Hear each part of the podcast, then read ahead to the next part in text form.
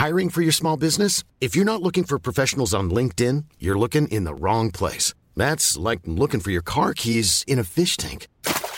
LinkedIn helps you hire professionals you can't find anywhere else, even those who aren't actively searching for a new job but might be open to the perfect role. In a given month, over 70% of LinkedIn users don't even visit other leading job sites. So start looking in the right place. With LinkedIn, you can hire professionals like a professional. Post your free job on linkedin.com slash people today. Finanzas personales. Un espacio para resolver todas las dudas sobre cómo cuidar y hacer rendir mejor tu dinero. ¿Alguna vez te has planteado la idea de tener un negocio? En este episodio de Finanzas Personales abordaremos los principios básicos del emprendimiento, pues no solo se requiere entusiasmo para que una idea se concrete de manera exitosa.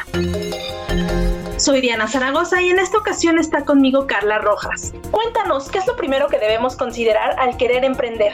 Hola Diana, pues bueno, en este tema específico en cuanto al emprendimiento, la verdad es que de pronto nos abruma el hecho de tener que tener pues muy incierto a lo mejor la cantidad de invertir, una idea como muy, muy en concreta. Y creo que aquí también un aspecto básico a considerar es que no solamente es un tema monetario. Al final del día, si tú tienes una muy buena idea, que de hecho ahora platicaremos al respecto de algunos puntos básicos para llevarlo a cabo, creo que lo principal es la pasión que tengas, que realmente creas que tu idea es innovadora Dziękuję. Y no que descubras tampoco el hilo negro, me refiero también a que tengas una idea original que pueda ir a, la innovación de cierto producto o servicio. Entonces creo que aquí lo principal en ese sentido también va a ser mucho el tema de la pasión y el tema de cómo lo vas a estar vinculando con las personas adecuadas.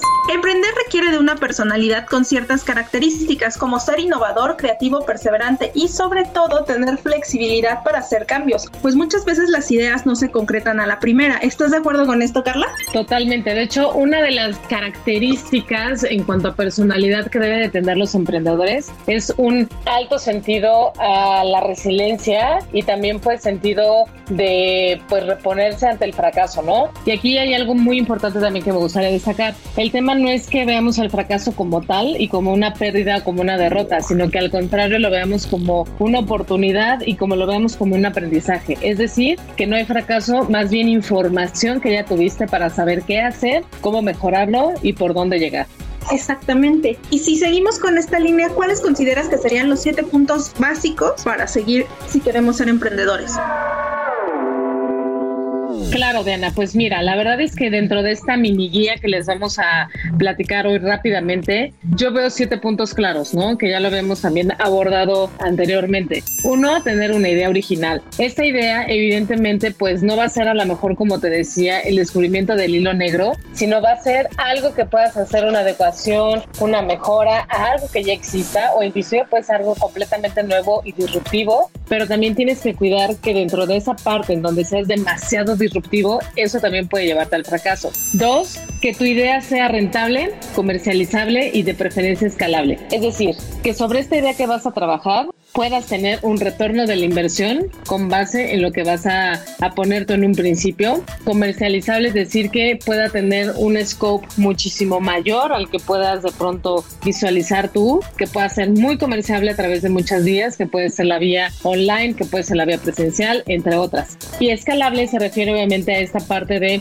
ir abarcando poco a poco más mercados, más mercados, y entonces en esta parte es que sea escalable. La tercera sería que se desarrollen los proveedores. Entonces, aquí de pronto el hecho de decir, yo ya tengo un proveedor que es muy bueno en cierta materia prima o con cierto servicio que va a estar outsourceado, aquí tienes que tener cuidado para saber con quiénes puedes contar para que te cubra toda esta parte de proveeduría. Tener claros los canales de distribución, como te decía. Si vas a tener un canal físico y que esté presencial, que esté tangible, pues solamente tienes que cuidar todos los aspectos en cuanto a un consumer journey positivo, que van a ir mucho de la parte de neuromarketing, al igual que en la parte online. Y en la parte online, algo que tienes que cuidar mucho es de qué manera vas a dar respuesta y vas a dar feedback a tu consumidor y alguien te va a estar recibiendo para que pueda tener una comunicación directa. Em, por otra parte, está el punto 5, que es la escalabilidad de tu negocio, en donde en esta parte, obviamente vamos a ir creciendo el negocio en el sentido no propio de irlo llevando a más mercados, sino también es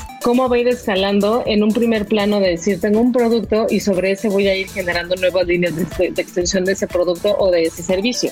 Lo que decíamos al inicio, que sería el sexto, escucha tu pasión y escucha las tendencias del consumidor. Si el consumidor te está diciendo y tienes esta orientación al mercado, pues entonces al momento de escucharlo podrás tener una oferta atractiva que cubra su demanda. Y por último, que era de hecho parte esencial con lo que iniciamos, es que el dinero no es una limitante. Si tú tienes una muy buena idea, si quieres hacer algo eh, diferente, innovador, disruptivo, también hay muchas oportunidades por las cuales puedes tener acceso a un préstamo que no solamente va a ser un préstamo de una tasa imposible de pagar, que puede ser también préstamos a través de diferentes instituciones que son públicas, que también pueden intervenir inclusive parte del gobierno, o también pueden ser de pronto algunos inversionistas que están en búsqueda de proyectos atractivos para poder poner en marcha este, su dinero. Claro, y en este punto creo que es muy importante destacar que aunque el dinero no es una limitante, creo que es importante saber administrar las finanzas, pues tú vas a controlar los ingresos y los egresos de tu negocio. Y aunque parece un punto obvio, sí es importante tenerlo en cuenta. Y si es necesario, pues acudir a alguna capacitación. Creo que también un tema eh, adicional es lo de las equivocaciones, justo como lo comentabas, ¿no? No tener miedo a cometer un error, pues así es como se puede ir aprendiendo para poder tener un negocio sólido. Carla, ¿cuál sería tu última recomendación?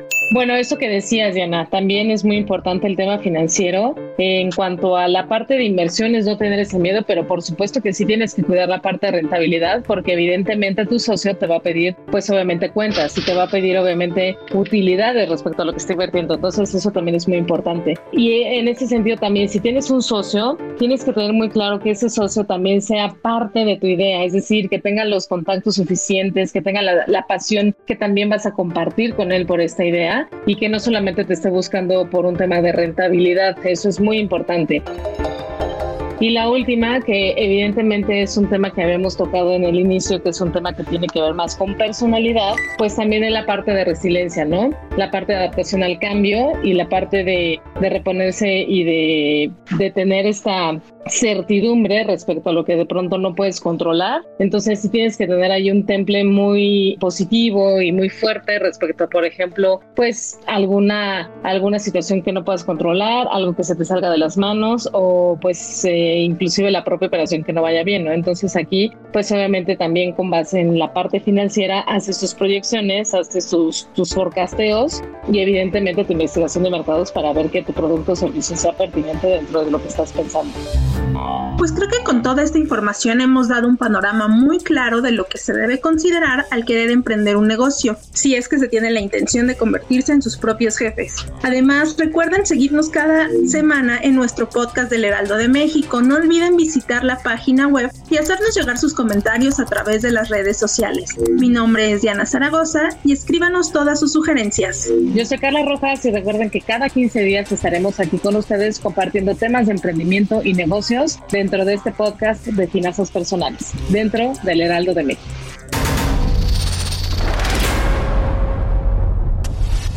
Finanzas personales. Aprende cómo cuidar y hacer rendir mejor tu dinero. Escucha y descarga un nuevo episodio cada 15 días en todas las plataformas digitales del Heraldo de México. Planning for your next trip? Elevate your travel style with Quince. Quince has all the jet-setting essentials you'll want for your next getaway, like European linen, premium luggage options, buttery soft Italian leather bags, and so much more. And is all priced at 50 to 80% less than similar brands. Plus, Quince only works with factories that use safe and ethical manufacturing practices. Pack your bags with high-quality essentials you'll be wearing for vacations to come with Quince. Go to quince.com/pack for free shipping and 365-day returns.